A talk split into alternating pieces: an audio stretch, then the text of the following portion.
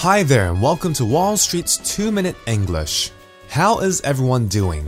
Today, we're going to go over some common pronunciation errors that many people make here in Hong Kong.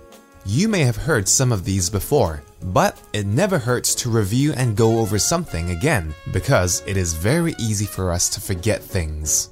Number 1. S O U P. The word soup is made up of three sounds s, u, and p. Many people pronounce it as shoop with a sh sound instead of a s sound. Try not to say it with a sh but use a s, so the word should be soup. Number two, one five and five zero. One five is pronounced as 15 with the emphasis on the second syllable, whereas 50 is pronounced as 50 with the emphasis on the first syllable.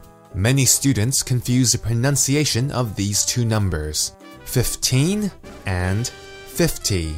Number 3. Housing estate. Many people say estate, but the correct pronunciation is estate, with the emphasis on the second syllable.